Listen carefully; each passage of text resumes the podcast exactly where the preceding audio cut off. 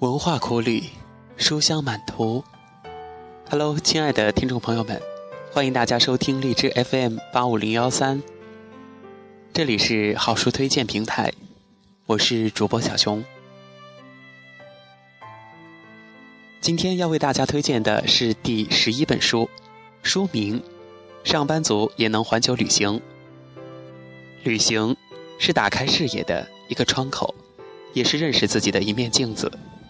生命本是走走停停。如果年轻的心只是一味的冥思或者是遐想，对于咱们年轻的身体，真的是有点辜负。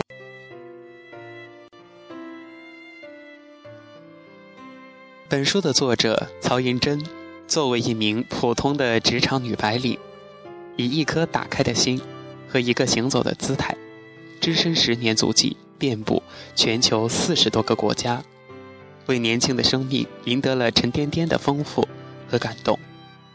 他的行走告诉广大的上班族们：没钱又没闲的你，不辞职也有办法环球旅行。对外面的世界很陌生的你，最实用的旅行技巧马上学会。不知该去哪里的你，周末、年假、黄金周，最 perfect 的攻略一览无余。趁着年轻，快去环球旅行！最佳的旅行指南，大到旅行计划的制定，旅行费用的筹备，小到行李包的打理，在国外预订机票和酒店，兑换货币等等，书中都有细致和实用有效的秘诀公开。最佳的旅行秘籍，有限的时间和金钱，依然可以获得最超值的旅行体验。最佳的旅行推荐。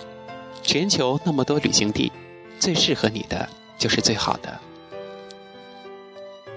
不知道听小熊这样说，大家有没有觉得这本书值得一看呢？第十二本书书名《打工旅行》，一件在十八到三十岁才有资格去做的事儿。一人一生只有一次机会，新西兰打工旅行，跳起来就够着的生活。房子、车子、工作的压力都让我们赶上了，还好，打工旅行的潮流也让我们赶上了。没买过车子，也没买过房子，我买过最贵的东西是梦想。打工加旅行加上恋爱，加上一年自由的生活，等于什么？两个字：梦想。在都市里一年，不过是大同小异的三百六十五天而已。和许多同龄人一样，无非知道这生活不是自己想要的，但是又知道自己想要的，又不知道怎么去得到。偶然的机会，他知道有一种旅行方法很贫穷，却可以改变人的一生——打工旅行。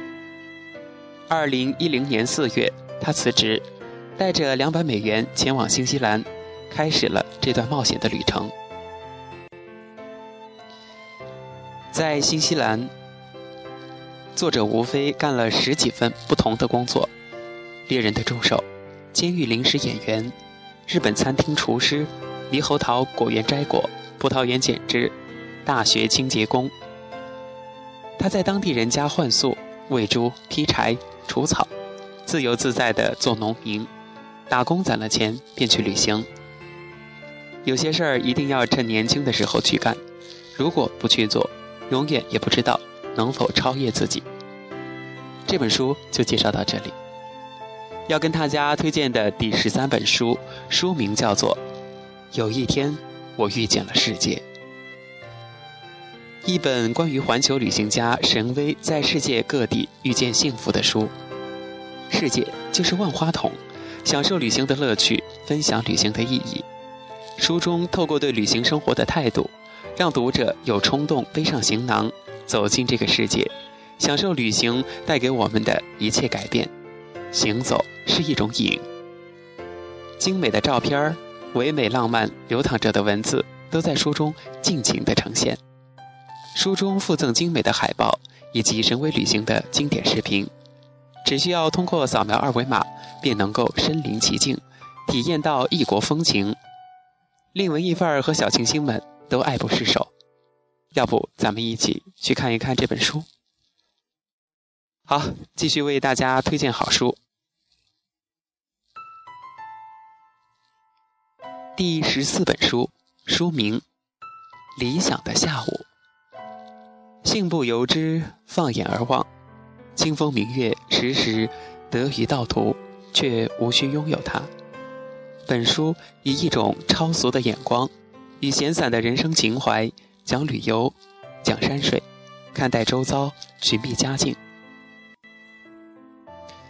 自十年前在台湾出版之后，就迷倒了无数的文艺游子，几乎人手一册。此次发行简体版，篇幅扩大增加，喜好旅行文学者千万不要错过。理想的下午，可以看一看。